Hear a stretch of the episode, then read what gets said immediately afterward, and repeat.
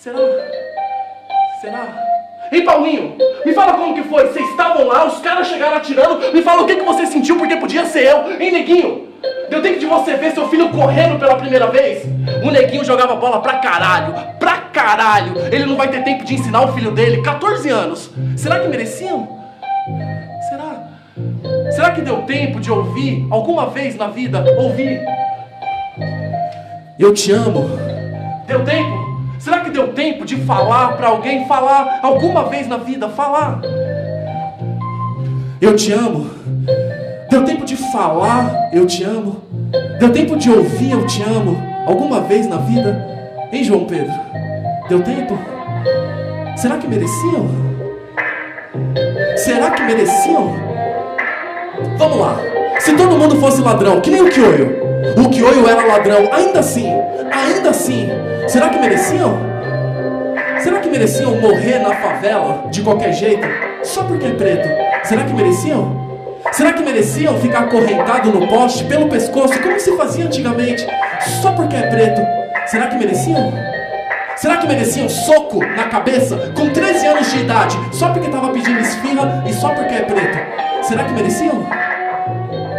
Será que mereciam oito facadas na barriga só porque é preto? Será que mereciam? Cinco tiros na cabeça só porque é preto. Oito facadas na barriga só porque é preto. Cinco tiros na cabeça só porque é preto. Será que mereciam? Tatuagem na testa só porque é preto? Será que mereciam? Ser arrastada ser arrastada aí pela rua de um carro de polícia só porque é preta, só porque é preta, porque por racismo não existe gênero, por racismo não existe gênero, só porque é preta, só porque é preta, será que mereciam? Uma vereadora preta, quatro tiros na cabeça dentro de um carro branco, só porque é preta, só porque é preta, será que mereciam? Será que mereciam?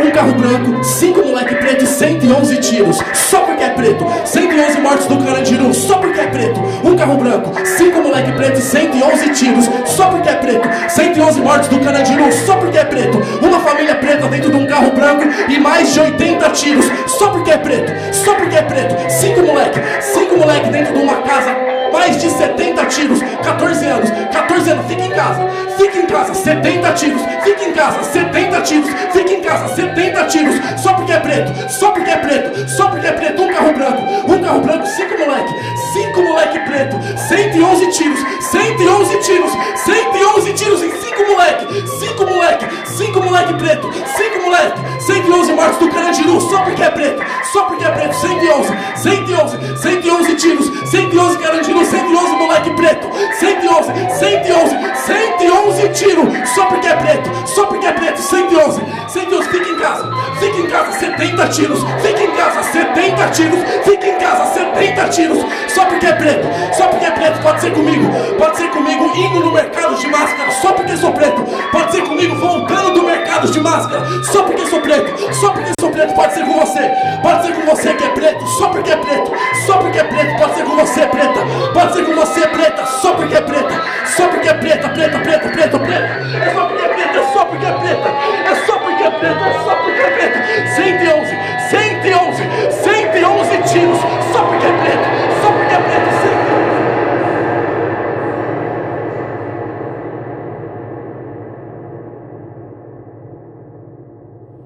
No episódio de hoje, a gente vai falar sobre o genocídio da população negra brasileira.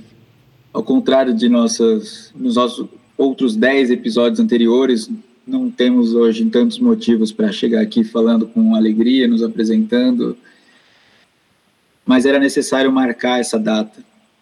Nós poderíamos estar celebrando, por exemplo, um ano do início do nosso podcast, mas é que um ano do nosso início é um ano também da morte do menino João Pedro, assassinado dentro de casa pela polícia militar, só porque é preto. Porque tentaram incriminar João Pedro, uma criança, dentro de casa brincando com os primos.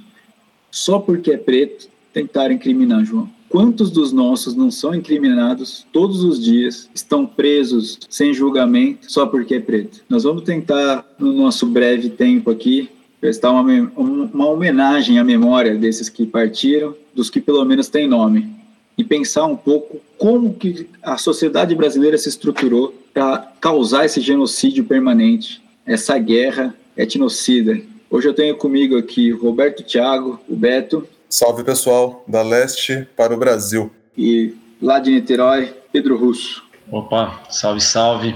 Para começar o nosso samba aqui, além da morte de João Pedro, dos Amarildos, das Cláudias, enquanto pensávamos em gravar esse episódio, pensando um ano da morte de João Pedro, nós tivemos o extermínio de 29 pessoas na comunidade de Jacarezinho. Pessoas que depois nós tivemos o o interlúdio da polícia, assim como João Pedro teve, afirmando que todos eram bandidos. Ao mesmo tempo, nós temos ainda a investigação dos meninos de Belfort Roxo. Lucas Mateus, um menino de 8 anos, Alexandre da Silva, um menino de 10 anos, e Fernando Henrique, um menino de 11 anos, que desapareceram e não tiveram uma investigação devida em tempo. Agora a gente já busca apenas saber para o que aconteceu, não se eles estão bem, se eles estão vivos,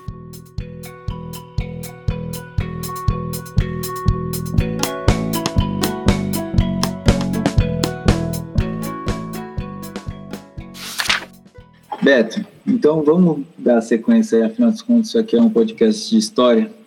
Explica um pouquinho como é que a gente começa a instruir a nossa polícia, a nossa força armada pra, pela segurança nacional. Então, Calói, a gente pode parar para pensar um pouco, que a, um pouco da relação da história da PM, especificamente a gente que é de São Paulo aqui, falar um pouco da Polícia Paulistana, como ela se estrutura ainda ali no período do Império Brasileiro, basicamente no período da regência, quando ela é instituída em 1831, e que ela era conhecida como Guarda Municipal Permanente. E é bom a gente fazer um parêntese que durante esse momento de transição entre o primeiro e o segundo reinado, o Brasil passava por muitas convulsões sociais. E a Guarda Nacional, que de certo modo surge nessa época, junto da Guarda Municipal Permanente aqui, da província de São Paulo, ela surge como um mecanismo do império, do Estado emergente que nascia há pouco tempo, né, como um aparelho para proteger a propriedade privada dos grandes fazendeiros e também para reprimir essas ebulições sociais que estavam ocorrendo no momento. Né?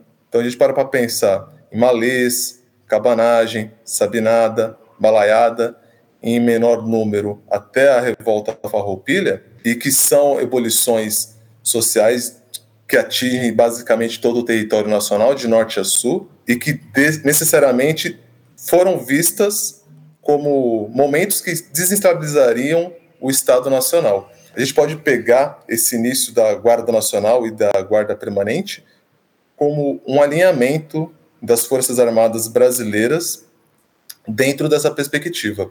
E é bom lembrar, o Exército Nacional ainda estava em formação. O Brasil ainda não tinha um exército o caráter que tem hoje. Era algo muito mais é, primário, não tinha profissionalização, que as pessoas faziam parte do exército meio que no laço, meio que à força, diferentemente da guarda municipal permanente e da guarda nacional, onde que você deveria ter uma renda, ou seja, era um critério censitário para conseguir fazer parte desses, desses grupos. É, Beto, e se nessa época o exército não estava formado, Lá depois da proclamação da República, no final do século XIX, a gente vai ter a continuidade dos massacres pelo Estado brasileiro. É, já em 1896, a gente tem a destruição completa do povoado de Canudos, no sertão baiano.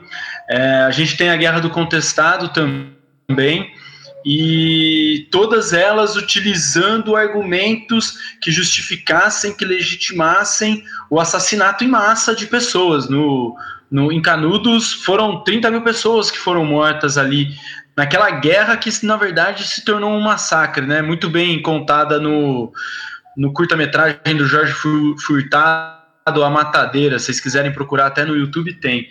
E a gente vai perceber que a história brasileira ela se repete enquanto essa história de violência e de uma violência oficial, né? De uma violência que vem do Estado contra a própria população brasileira.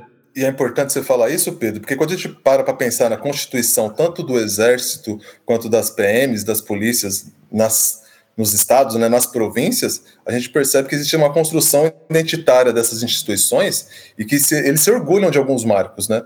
Quem não é de São Paulo provavelmente não deve conhecer isso, mas no brasão da Polícia Militar do Estado existem 18 estrelas.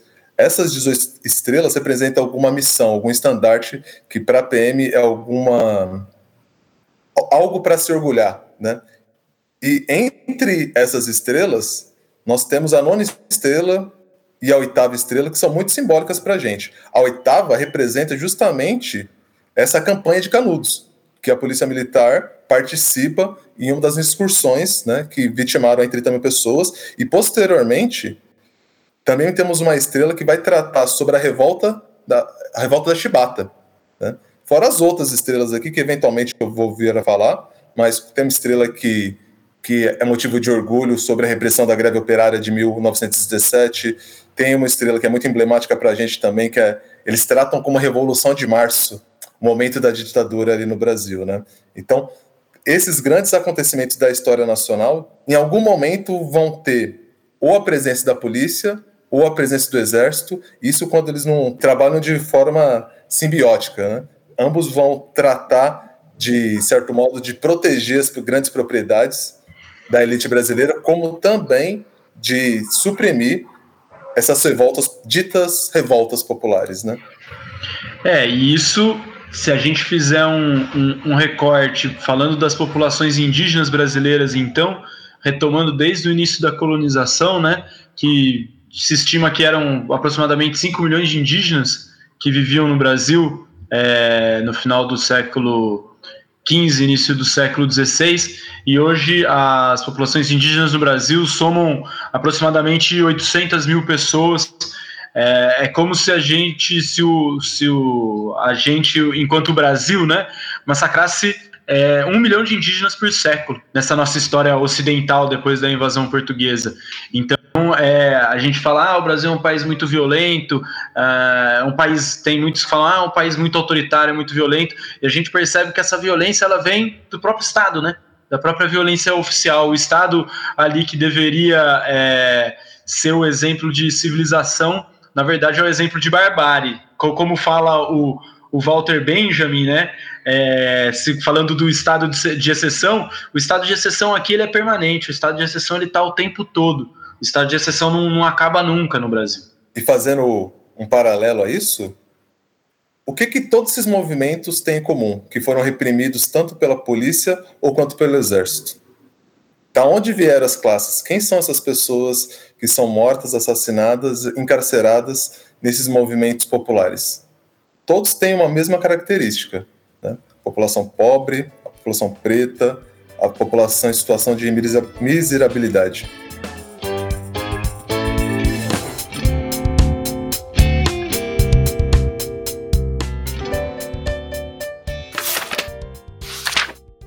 Beto e Pedrinho, vocês puxaram aí né, os fatores históricos, mas eu, eu queria que vocês falassem um pouco também desses movimento, do movimento maternal do negócio, porque é o seguinte, a gente fala muito do genocídio do povo negro, mas a gente pensa muito, isso até num aspecto imagético, no homem morrendo. E existem estudos que a gente não olha para o caráter feminino dessa questão. Eu não estou falando só somente das mulheres que morrem também nessa guerra. Eu estou falando das mulheres que morrem em decorrência dela, indiretamente ou diretamente, dependendo da nossa perspectiva.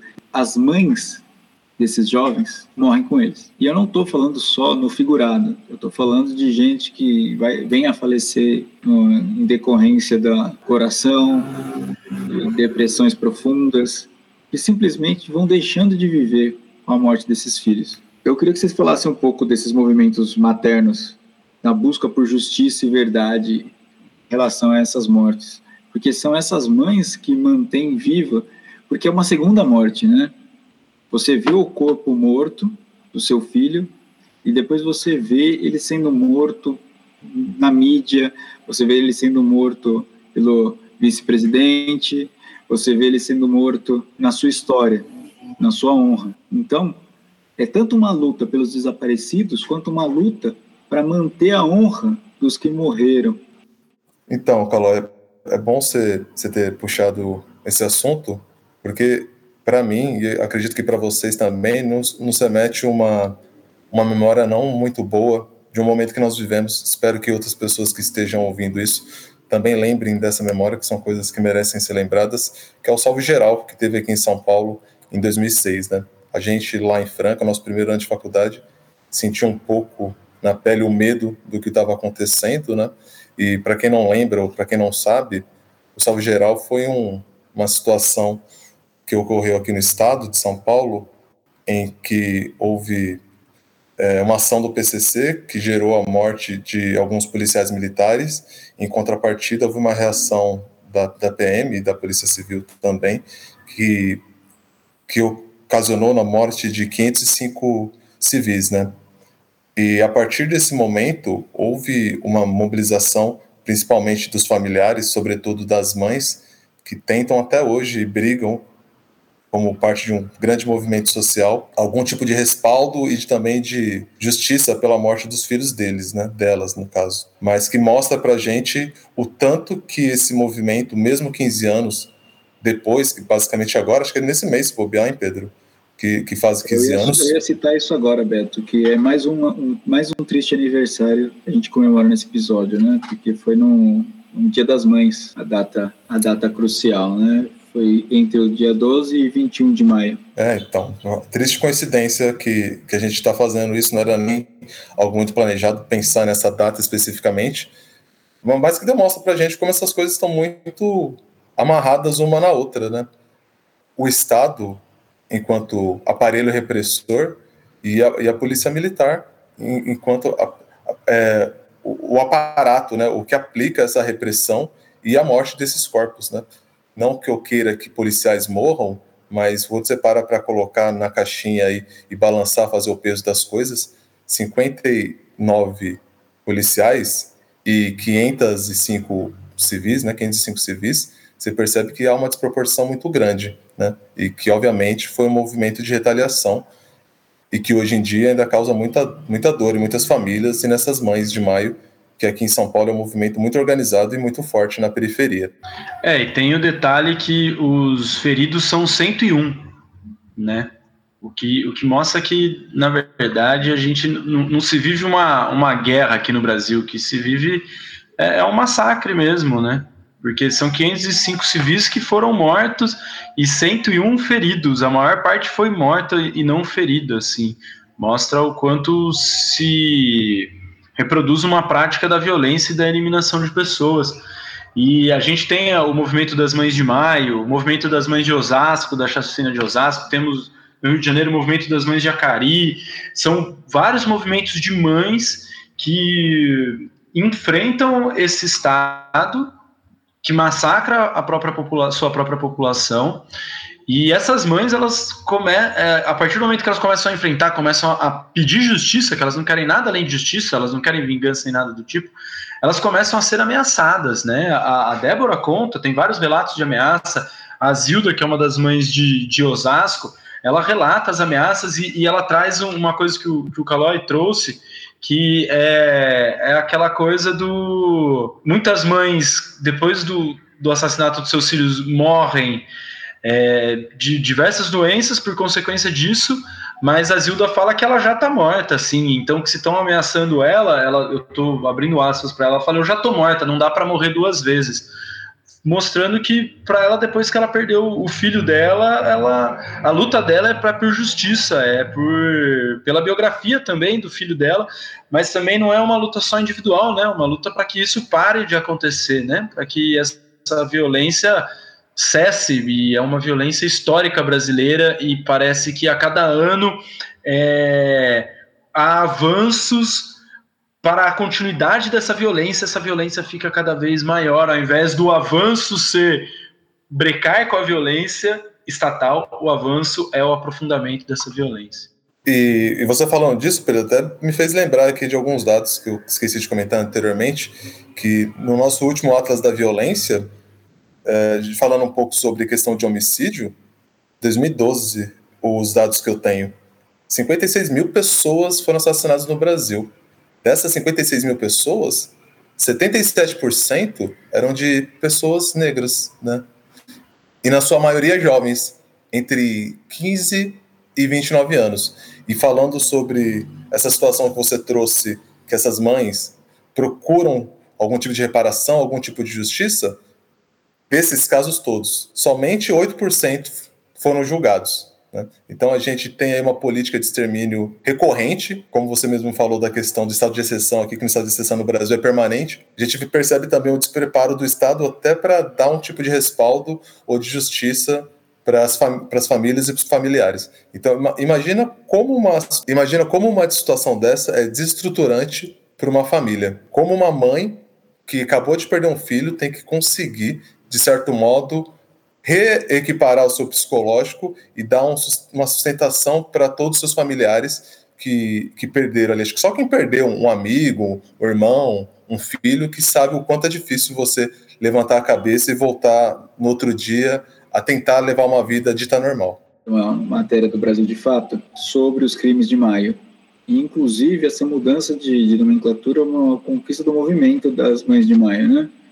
Antes pensados como os crimes do PCC, enfim, agora a gente chama de crimes de maio, porque é o seguinte: 96% das vítimas eram homens, 63% deles tinham até, até 25 anos, então 94% sem antecedentes criminais. Desses, 50% tomou mais de 3 tiros, 10% tomaram mais de 8 tiros, 60% morreram com tiros na cabeça, 57% com tiros na parte posterior do corpo. 27% com tiros na parte de trás da cabeça. O nome disso é execução. 94% sem antecedentes criminais não quer dizer que, ah, então os outros 6% mereciam morrer. Não. Quer dizer que a narrativa da polícia não faz sentido. Essa contagem de balas no corpo é uma demonstração clara dessa ideia de extermínio, de execução, e que simplesmente não tinha um padrão. O padrão deles era periferia, preto, preferência é o Gog cantando, né? Preferencialmente preto, pobre. Nós temos um padrão, não. Isso não vai acontecer no Vivendas da Barra, né? No Jacarezinho matam 29 pessoas e apreendem dois fuzis. No Vivendas da Barra apreendem 117 fuzis sem dar um tiro. É assim que funciona a polícia no Brasil. Disso aí que que o Beto trouxe também, que o está falando, essa questão judicial, né? O quanto o, o, genocídio que acontece no Brasil, ele não está só na ponta da, da arma do, do agente que comete esse crime, que pode ser um policial, que pode ser um militar do exército também, né? Pode ser um policial civil, um policial militar, mas ele ele tá também no, no martelo do juiz. Ele tá também em todas essas sentenças.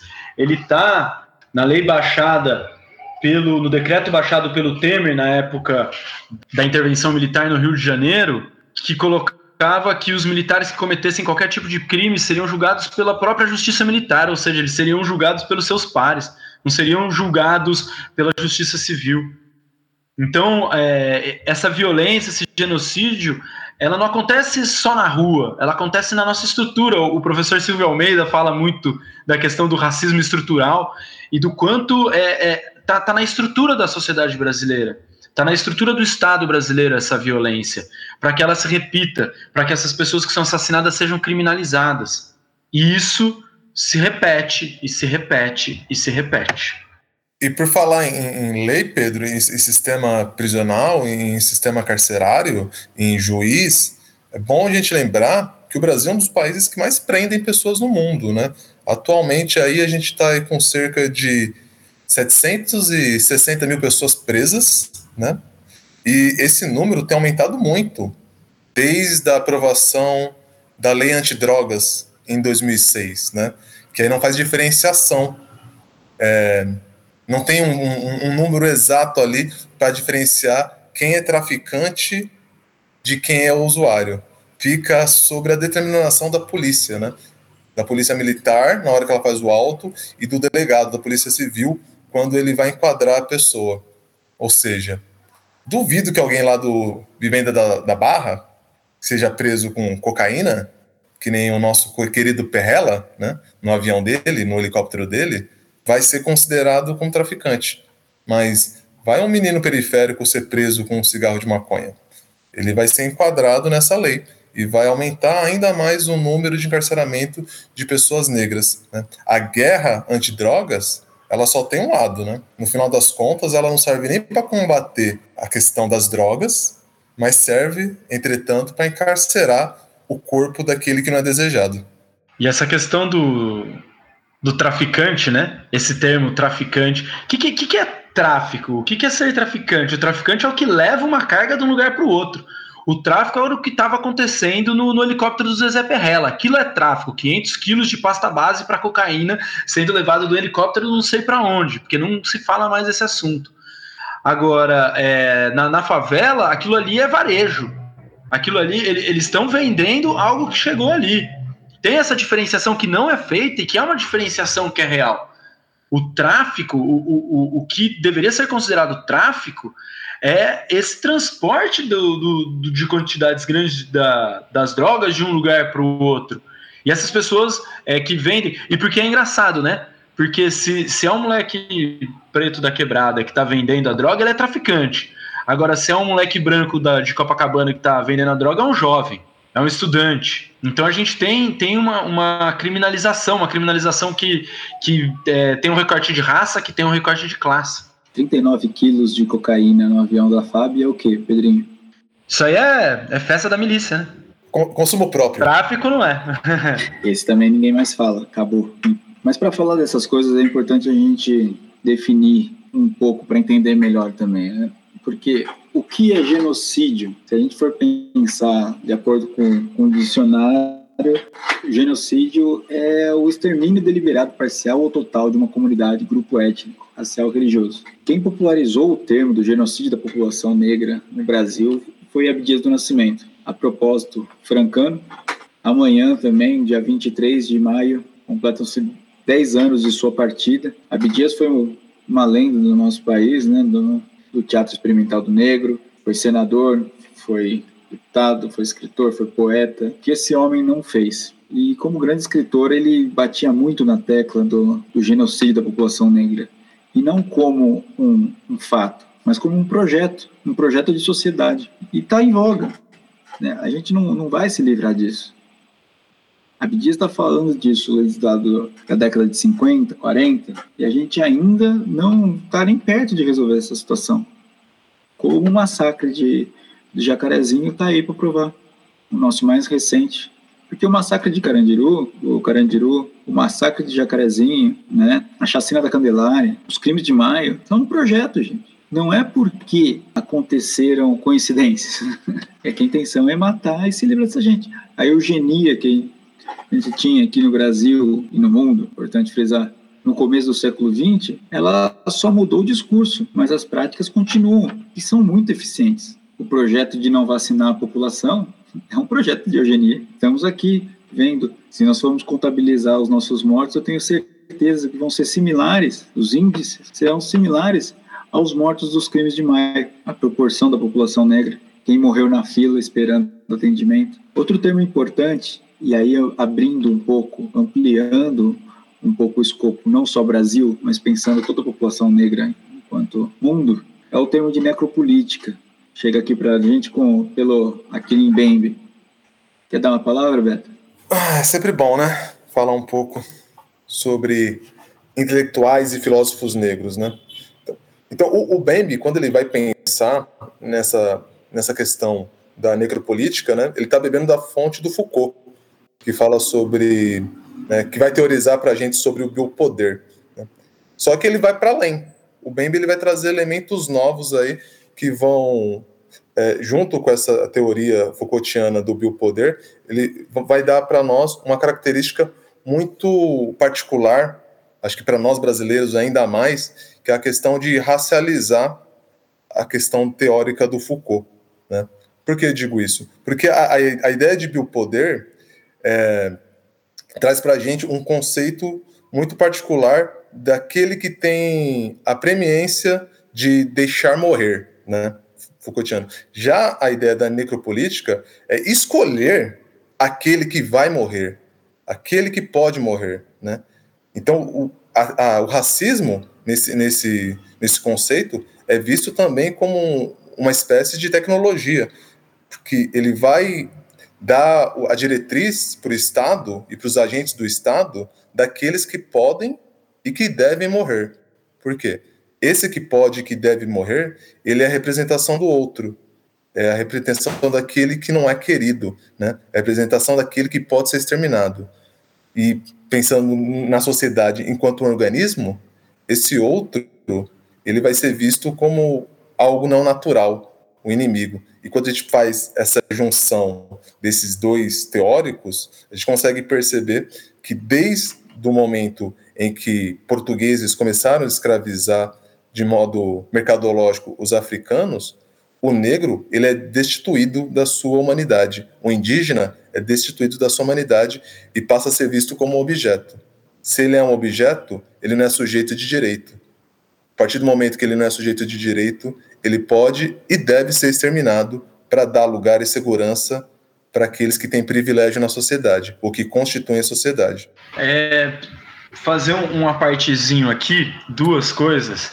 É, duas coisas que eu queria trazer a partir disso que vocês estão falando. Primeiro, quando a gente começou a fazer o episódio hoje, eu acho que é legal nossos ouvintes saberem isso.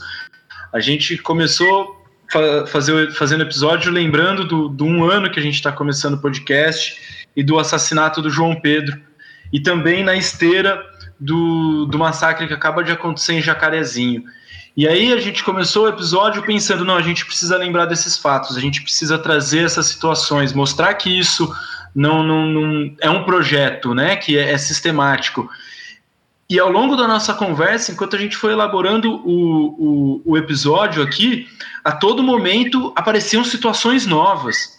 E agora que a gente está gravando o episódio, a gente está contando e estamos lembrando e estamos falando de outras situações de massacres, de assassinatos da, da, da população pobre, da população negra, da população indígena brasileira, e vão aparecendo cada vez mais assim.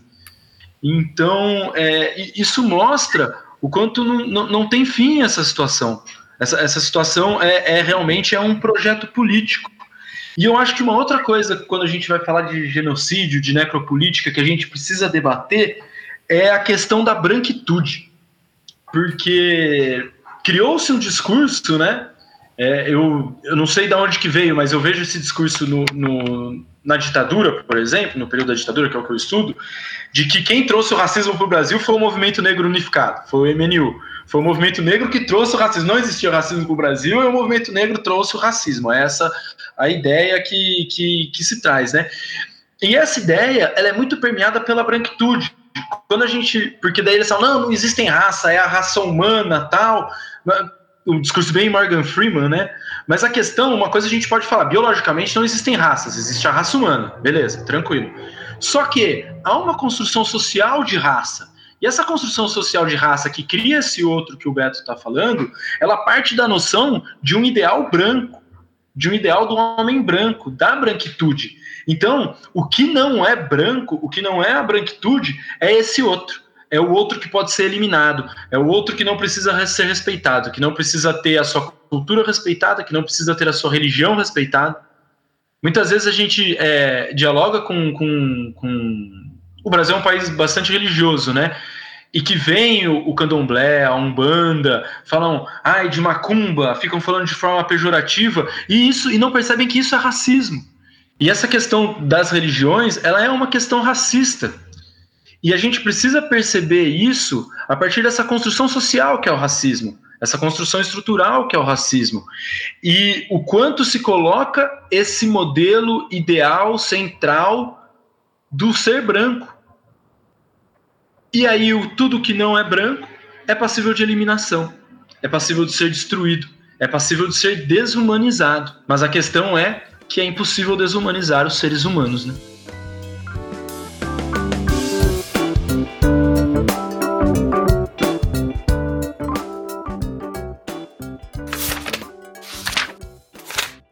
Porque acontece muitas vezes quando a gente está na sala de aula, do, dos nossos alunos trazerem esse discurso, esse senso comum, né?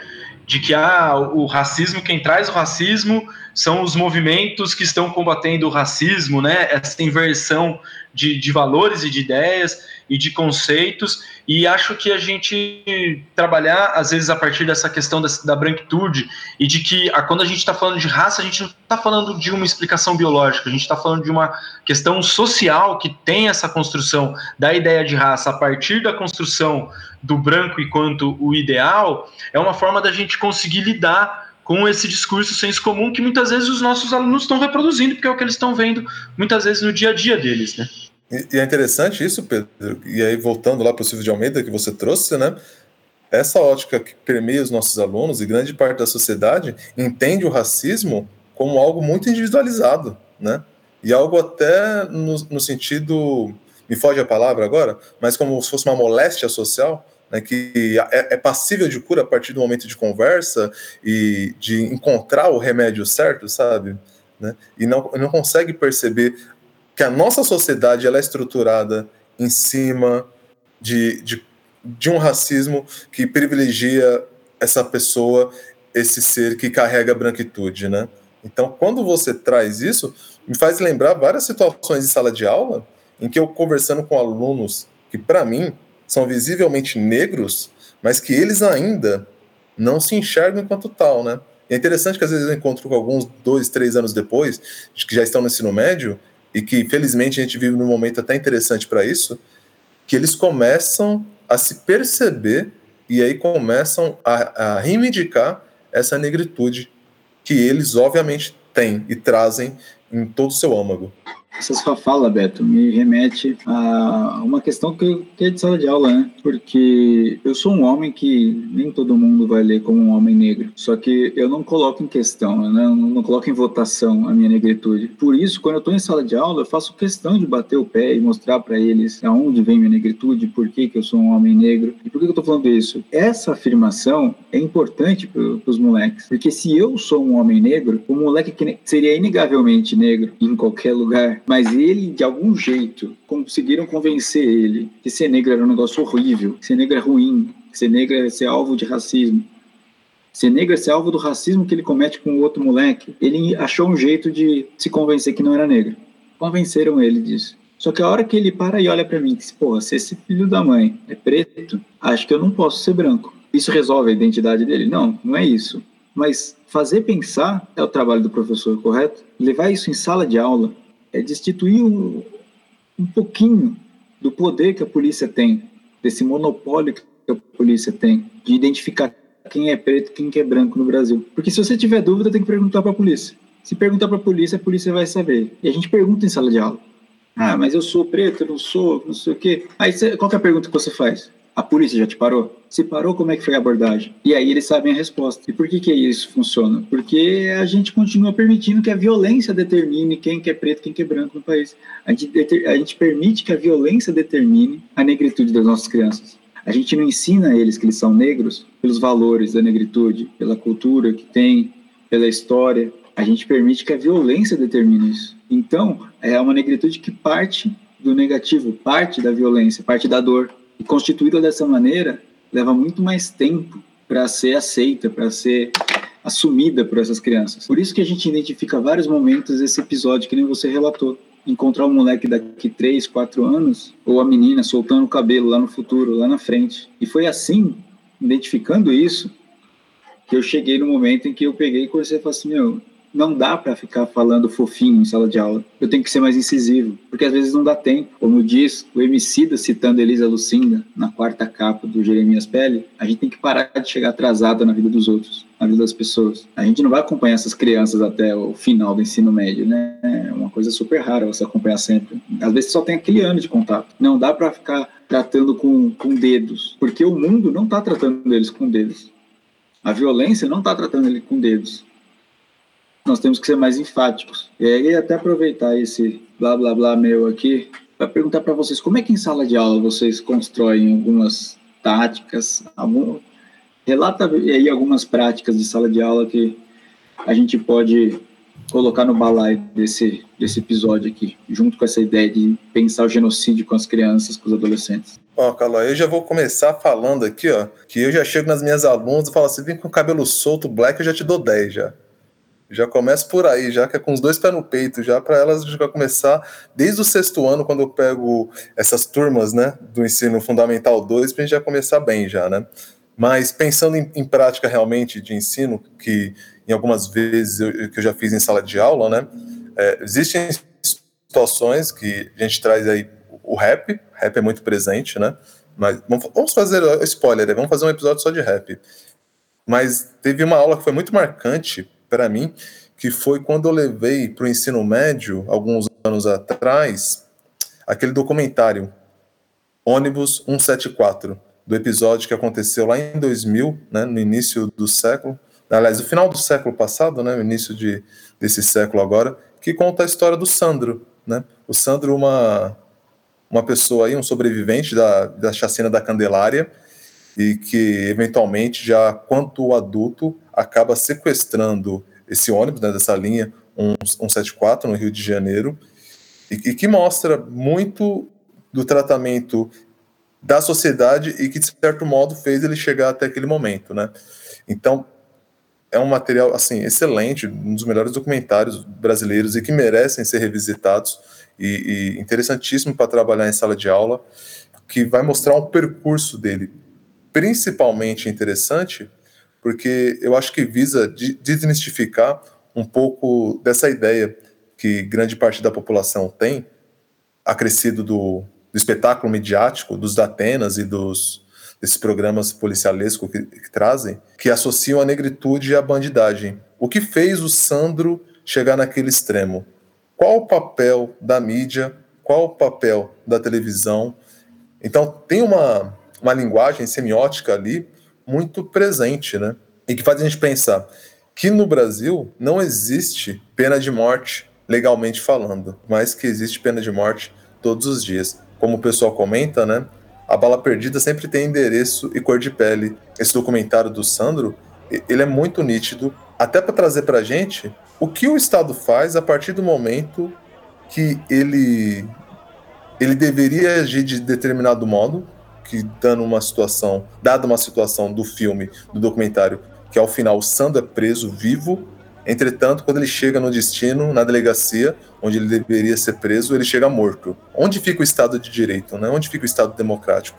Quem julgou esse sujeito? Por que, que o Sandro foi morto nesse caminho? Óbvio, existe uma N possibilidades aqui da gente explorar esse documentário, não defendendo as, as atitudes do Sandro, porque para quem não viu o, o documentário, ao final né, do sequestro, ocorre, ele, ele infelizmente mata a refém, mas que situações que isso traz para a gente discutir em sala de aula? Como que ele chegou nessa situação e qual o papel do Estado a partir do momento que esse sujeito está sob sua custódia?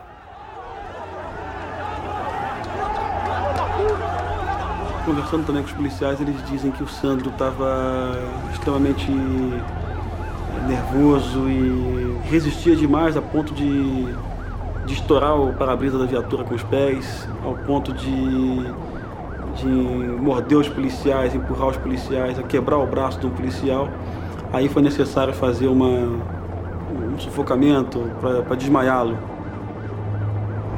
O pessoal que estava ali estava querendo ver um espetáculo. E o espetáculo dizia o seguinte, que o final é a morte do bandido. Isso é coisa comum na nossa sociedade. A polícia simplesmente matou ele asfixiado, sufocado.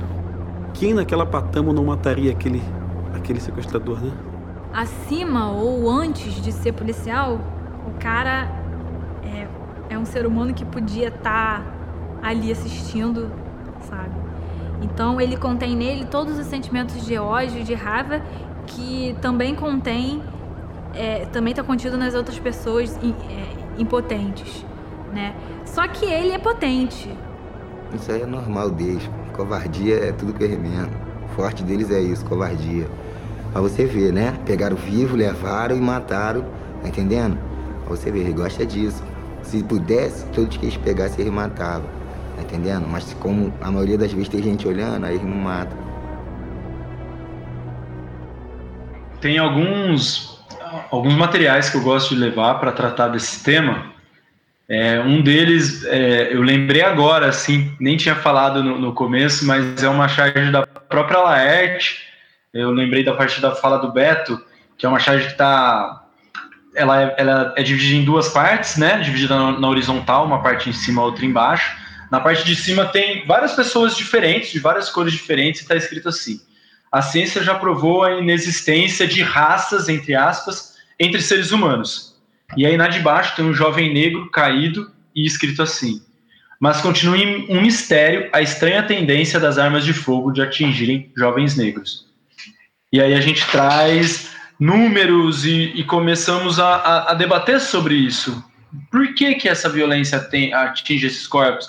Eu também gosto de levar é, reportagens de jornais, quando um garoto é, na favela, um jovem negro que mora na favela no, no, Rio de Janeiro ou em São Paulo, qualquer grande cidade do país, é preso e já é tratado direto como traficante, e quando é um jovem branco de classe média, é, é, tratado como um jovem branco de classe média, como um estudante, como os adjetivos utilizados eles são bem diferentes assim. É, eu gosto também de levar um outro filme que se chama Quanto Vale ou É por Quilo, que é um filme bastante interessante. Ele tem um arco que é uma história atual, é um filme do começo dos anos 2000, que é uma história atual que fala da, da violência no, nos dias de hoje. E aí ele tem é, arcos menores, que são histórias menores que vão perpassando o filme, que o diretor pegou é, no Arquivo Nacional histórias do período da escravidão no Brasil. E aí é como se ele estivesse fazendo um paralelo entre o ontem e o hoje. É, é um filme muito bom. Eu não passo ele todo, porque acaba sendo um filme longo tal, mas ele tem vários trechos muito interessantes para a gente passar e debater com os alunos. Ele é, ele é direção de Sérgio Bianchi, roteiro dele também, do Sérgio Bianchi também. E é um filme bastante interessante para a gente é, tentar entender essas raízes estruturais dessa violência brasileira. Então, e a violência que atinge várias idades, vários momentos da vida, várias pessoas, em várias situações. Então, eu gosto bastante também de levar e debater com ele, e muitas vezes mostrar para eles e receber de volta. Teve um dia, eu dava aula numa escola particular em São Paulo, né? Então, a maior parte dos alunos ali é, eram brancos, né? Era uma, uma escola de, de classe média alta. E a gente estava falando, fazendo esse debate, e aí falando sobre a questão de, das prisões brasileiras, que a grande maioria da população carcerária brasileira é negra e tal. E eles começaram a falar, pô, falar de roubo, assim, ah, mas uma pessoa que rouba precisa ser presa e tal. E aí começaram a falar, ah, porque você vai roubar um mercadinho, e aí o dono do mercado vai ter que arcar com aquele, com aquele gasto que tal, e não sei das quantas, tentando legitimar essa, o encarceramento de pessoas negras, por mais que estejam roubando porque estão com fome, né? Sendo que a alimentação é um direito básico da população garantido pela Constituição. E eles foram falando isso, foram falando isso. Aí um dos alunos levantou a mão e falou assim: É, tá todo mundo aqui falando que tem que roubar quem, quem é, que tem que roubar não, desculpa, que tem que prender quem rouba alguma coisa no mercado, mas ninguém aqui tá falando que fica direto roubando é, barra de chocolate na Americanas, ninguém aqui tá admitindo isso, né? Então foi muito interessante ele trazer isso, porque traz, se colocando no lugar, assim, sabe? Como assim? Esses jovens de classe média branco que roubam chocolate na Americanas, com eles não acontece nada, mas um jovem negro que rouba é, qualquer coisa dentro de um, de um de um supermercado aqui no Brasil é entregue para ser morto, torturado e morto por traficantes, é torturado dentro do, do, do estabelecimento comercial, pelos próprios seguranças desse estabelecimento. Então, qual, qual é esse limite, né? É, é, isso, é uma criminalização que perpassa uma questão de raça, é uma criminalização que perpassa uma questão de classe. E isso só tem se aprofundar no Brasil. O progresso, vou fazer o Walter Benjamin de novo aqui. O progresso no Brasil, ele, ele, ele é um progresso em nome da civilização, mas na verdade ele é um progresso que continua a atacar aqueles que for, são historicamente oprimidos. Ô, ô Pedro, é, nossa, você me, me falou agora aí, né? Para mim não necessariamente, mas para a galera que estiver ouvindo, para o Caio também, dessa questão das, das análises de, de manchete, né? E, e, isso é importante a gente ressaltar o, o papel da mídia, né? Nessas pesquisas que a gente estava fazendo para fazer esse episódio especificamente, achei um texto super interessante. Depois eu vou até deixar na, nas nossas referências bibliográficas aí. E, e aí ele vai fazer essa comparação, falando sobre genocídio, como que a mídia ela vai abordar e ela vai, vai pintar o sujeito negro, né?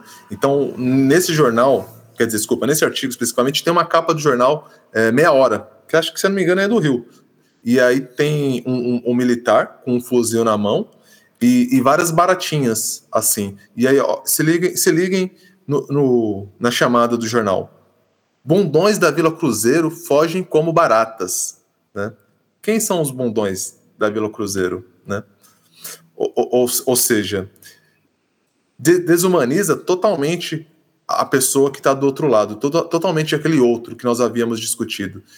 E pior ainda, corrobora para a população é, a ideia de que bandido bom é bandido morto. Né? Por quê? Além de tirar toda a humanidade que existem nas pessoas, independentemente de qualquer ato que as pessoas possam fazer, existe toda uma métrica jurídica para que essas pessoas sejam julgadas e todo um processo legal que elas devem, devem ser permitido que elas passem, né? E ainda colocam elas como barata, que é, que é bicho, né? Que é inseto mais odiado no mundo do que a barata, não existe. Pelo menos que eu lembre assim, é, não me passou nenhum algum outro animal que seja tão odiado e tão repelido com, como esse inseto. Cara, eu procurei aqui, você foi falando, eu procurei aqui para achar essa essa essa capa que você citou e eu achei outra escrito assim, ó, Bopecida, fazendo uma referência ao Bop, o inseticida da polícia, terrível contra os marginais. E se a gente pega o Arquitetura da Destruição, que é um documentário sobre o, o genocídio do Holocausto, dos nazistas contra, contra os judeus, você tem uma construção da, da ideia dos judeus enquanto esses, é, esses animais odiosos como a barata e a necessidade de ter inseticidas para eliminá-los. Não estou querendo dizer que é exatamente a mesma coisa que aconteceu no Holocausto que aconteceu aqui, mas a gente percebe como o discurso é parecido. O, não estou querendo dizer que é o mesmo genocídio que ele acontece igualzinho da mesma maneira, apesar de ambos serem genocídio, né? Mas olha como o discurso se repete aqui, né? A construção narrativa. A construção narrativa, é isso. É, vou aproveitar essa fala e citar uma aula que eu tinha. Nós estamos nos aniversários, né? No meu há 10 anos atrás, minha última turma de ensino médio, no segundo ano, eu tinha as duas últimas aulas de sexta-feira e preparei uma avaliação. Eu preparava avaliações todas as sextas-feiras para que meus alunos estivessem lá, né? Para que tivessem uma razão mais forte. E nessa sexta-feira específica não foram pouquíssimos alunos. Eu lembro que só tinha 10. Então eu desencanei da avaliação e puxei escrevi na lousa a letra da música Hey Joe, do Rapa, e fui debater com eles, né, a música. E apesar de parecer tudo muito simples, né, Giz, lousa e saliva, aquela aula rendeu muito. E nós passamos as duas aulas debatendo, falando, e, nós fomos embora juntos até onde os caminhos podiam, falando disso, né? inclusive, essa aula rendeu até hoje, porque eu acabo de descobrir pelos meus parceiros aqui que o Pedrinho fez uma, fez uma ressalva musical. Claro, não, tá errado, não é assim não. E fomos ver, o Pedrinho estava certo na sua ressalva, mas a minha versão era muito melhor, então vou manter a minha versão e vou pagar de, de artista, porque eu pegava principalmente, pegava a música inteira, mas principalmente o trecho em que o Marcelo D2 canta. E ele diz o seguinte: menos de 5% dos caras do local são dedicados a alguma atividade marginal e impressionam quando aparecem nos jornais tapando a cara com trapos, com uma Uzi na mão, parecendo arautos, arautos, arautos do caos. Sinto muito, compadre, mas é burrice pensar que esses caras é que são os donos da biografia já que a grande maioria daria um livro por dia sobre arte, honestidade e sacrifício. E eu martelava muito nessa história do menos de 5% dos caras do local. E isso nos remete ao quão trágica é né, a nossa sociedade, a nossa situação, porque a mídia bate de tal maneira na tecla do são bandidos, são bandidos e tem que morrer, que a gente para no lugar do, do ficar batendo do, na parede, tipo, não, não são bandidos. E, e qual que é a ideia que isso nos traz? Que se é bandido, pode, mas esse não é bandido, não tinha que morrer. E a gente fica refém disso porque a gente não consegue fazer as duas conversas ao mesmo tempo, pelo menos não numa sala de aula. E isso é trágico, porque a gente, de alguma maneira, a gente, o nosso argumento primário é: não, não são todos bandidos, tá matando inocente. E aí na cabeça do, do, do moleque vai ficar o quê? Ah, tá matando inocente. Mas se matasse só bandido, tava bom. É um pouco a ideia do Tropa de Elite 1, que a pessoa sai de lá satisfeita porque os policiais são incorruptíveis e só matam bandido. Então tá tudo bem, tá todo mundo satisfeito. E não é assim que funciona.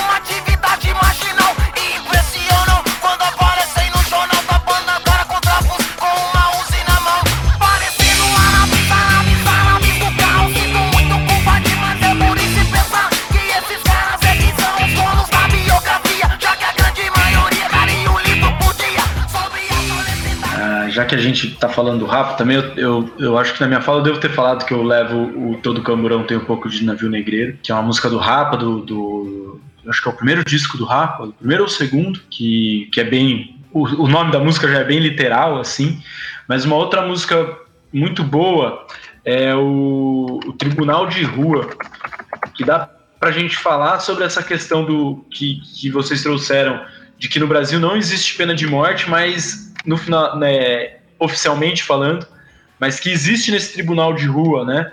E o tribunal de rua é uma das letras do rap escrita pelo Marcelo Iuca e que ela começa com ele, o Marcelo Iuca cantando, começa ele cantando, não é o Falcão, e ele está descrevendo uma uma batida policial que ele tomou. Ele está descrevendo uma geral que ele tomou da polícia, né? E aí ele vai falando que a viatura foi chegando devagar e de repente, de repente resolveu me parar. Um dos caras saiu de lá de dentro já dizendo aí, compadre, você perdeu. Se eu tiver que procurar, você tá fudido. Acho melhor você ir deixando esse flagrante comigo. No início eram três, depois viraram mais quatro, agora eram sete samurais da extorsão, vasculhando meu carro, metendo a mão no meu bolso, cheirando a minha mão.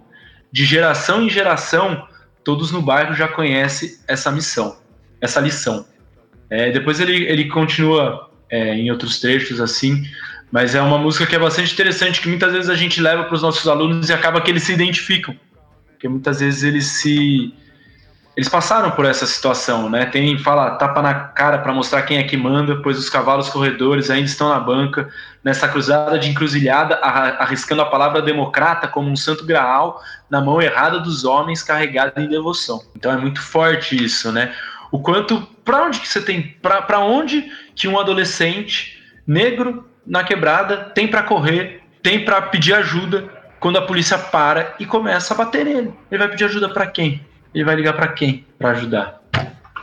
É, minha gente, o negócio é pesado mesmo, é difícil falar, lembrar dessas aulas, lembrar de alguns casos específicos. E antes da gente passar para as indicações, eu vou aproveitar o meu momento de, de MC aqui e citar mais um episódio. E a gente, a gente gosta de contar das histórias de, de sucesso, né? Os, os casos que a gente. as boas aulas. Mas falando de um, de um caso de, de um episódio de fracasso, eu dava aula numa escola em 2015 que era de uma violência extrema. Em todas as relações com a comunidade, entre os profissionais. Era muito presa, eram grades e mais grades, câmeras. O negócio era embaçado. E a minha relação com a molecada também, porque eu estipulei há muitos e muitos anos atrás que eu jamais seria vítima dentro de uma escola, dentro de uma sala de aula, na minha profissão. E eu chego num lugar extremamente violento, eu não, não baixo a cabeça, né? Eu bato de frente com os moleques, o negócio... E nessa escola em específico, as coisas eram bem pesadas, né? E um belo dia eu estava dando uma aula de substituição de inglês e como eu repetia muitas aulas, porque os professores se ausentavam demais nessa escola,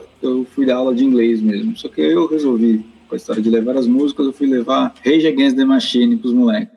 Sim, eu sou um idiota, né? Não conseguia dar aula nem de história e me meter a besta a discutir uma música em inglês e tal. E eu escrevi na lousa, né? O Who Control the Past Now, Control the Future. O Pedrinho vai falando dos inglês aí, mas é o quem controla o presente agora controla o passado, quem controla o passado controla o futuro. E tava na lousa. E enquanto tava na lousa, eu tentando falar, e molecada aquela polvorosa aula saindo porcaria nenhuma, nada funcionando, bate a porta uma policial. E ela pede licença para falar, e ela, ela a gente tinha ProERD na escola, né? Para quem não sabe, caso estiver ouvindo, era o programa da Polícia Militar de São Paulo contra as drogas, em que os policiais vão às escolas ensinar as crianças sobre o perigo das drogas e das relações com pessoas envolvidas com drogas. E essa policial pediu: posso dar um recado? E eu, inocentemente, falei: pode. E ela entrou na sala e começou a explicar que eles pegaram um aluno nosso que pulou o muro na hora que a viatura estava chegando na escola para deixar os policiais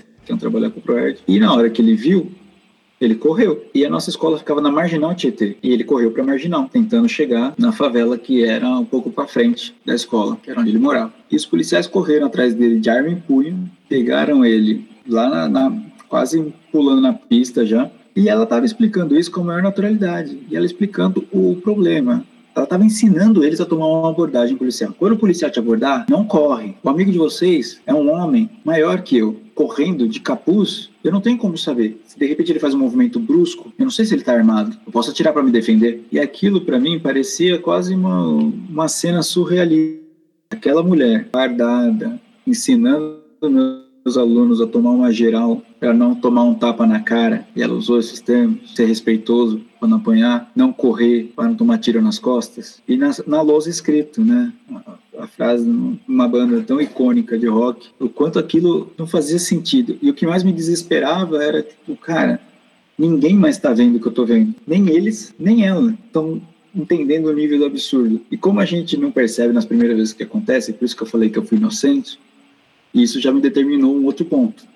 Eu falei para vocês que eu já tinha determinado que eu nunca seria vítima em sala de aula, dentro de escola, o que fosse. Me determinou outro ponto. Policial dentro da minha sala de aula? Nunca. Eu posso dar um recado? Não, não pode. Você tem ideia do, do nível do, do, absurdo que é um policial entrar numa sala de aula para ensinar os alunos a tomar geral? Isso nunca vai acontecer numa escola particular. Mas ali parecia que estava tudo bem, que é assim mesmo, ela estava fazendo um favor. Então, com esse último relato, que eu acho que traz um tanto do peso do, da gente pensar o que, que é esse genocídio da população negra brasileira, eu vou pedir para vocês as indicações que vocês trazem hoje para a gente encerrar esse episódio. Primeiro você, Beto, fala aí. Então, Calói, é, como as coisas tão, são muito recentes ainda, né? Desde Jacarezinho e fazendo um ano aí da morte do nosso querido João, eu pensei como indicação um podcast bem informativo, né? Que é o, o podcast Café da Manhã da Folha de São Paulo, que trata especificamente dessa situação de Jacarezinho, né? O nome dele é Operação Policial Mais Letal da História do Estado do Rio de Janeiro. E e durante é, a, a, entrevista, durante o programa, o advogado José Luiz da Costa, que é coordenador do Instituto de Defesa da População Negra do Rio, ele traz uma série de informações e de conceitos que são primordiais para a gente entender aquilo que estava acontecendo e o que aconteceu e os desdobramentos da, da chacina. A gente pode classificar ali da chacina de 28 civis e, no caso, a morte de, de um policial. Vai tu, Pedrinho. A minha indicação de hoje é um filme que está disponível na Netflix, um filme brasileiro, que se chama M8, Quando a Morte Socorre a Vida. Ela conta a história do Maurício, ele é o personagem principal, um jovem negro que acaba de entrar na faculdade de medicina no Rio de Janeiro. E na faculdade de medicina eles trabalham com, com corpos ali, né, para entender anato de anatomia humana tal. E aqueles corpos ali são de pessoas que morreram e que não tiveram seus corpos reclamados junto ao serviço funerário e tal. E são corpos negros. Os únicos corpos negros dentro da sala de aula são os defuntos e o próprio Maurício. E ele começa a se incomodar com isso e ele tem contato com um movimento de mães. E isso vira toda uma. É, toda a trama se desenvolve a partir disso, a partir dessa crise de consciência que vai se abater sobre o Maurício e toda essa realidade e que pega uma realidade de violência que ele também vive na própria pele. Então é um filme bem legal, ele está disponível na Netflix, vale bastante a pena assistir e essa é a minha indicação de hoje. Eu ainda pego dou uma esticadinha na indicação do Pedrinho e para lembrar que o, o diretor do filme é o Jefferson D e vale a pena assistir qualquer entrevista do Jefferson D falando sobre o filme também que é sensacional. A minha indicação para poder fechar aqui é uma ajuda, inclusive, do Beto. Nós vamos, vou indicar o Farinha com Açúcar, ou Sobre a Substância de Meninos e Homens, uma obra tributária aos Racionais MCs, com interpretação, direção e texto do Gé Oliveira, que inclusive... É quem abre esse episódio com um trecho da peça, né? A cada vez que a peça era apresentada novamente, que eu pude assistir a peça, nós tínhamos mais um caso absurdo né, de assassinatos da população negra e a peça ele incluindo no texto essas mortes. Então, que começa com 111 tiros num carro branco e cinco moleque preto, vai ganhando 80 tiros no carro de uma família, vai ganhando socos na cabeça do moleque pedindo esfirra, vai ganhando o corpo da Cláudia sendo arrastado por policiais. Então, não são coincidências. E é por isso que a gente precisa continuar denunciando, a gente precisa continuar demonstrando para os nossos alunos o que é esse genocídio, como funciona, como se estrutura, para que eles tenham armas para se defender também. Pesquisa publicada prova. Preferencialmente preto, pobre, prostituta para a polícia aprender. Pare, pense. Por quê?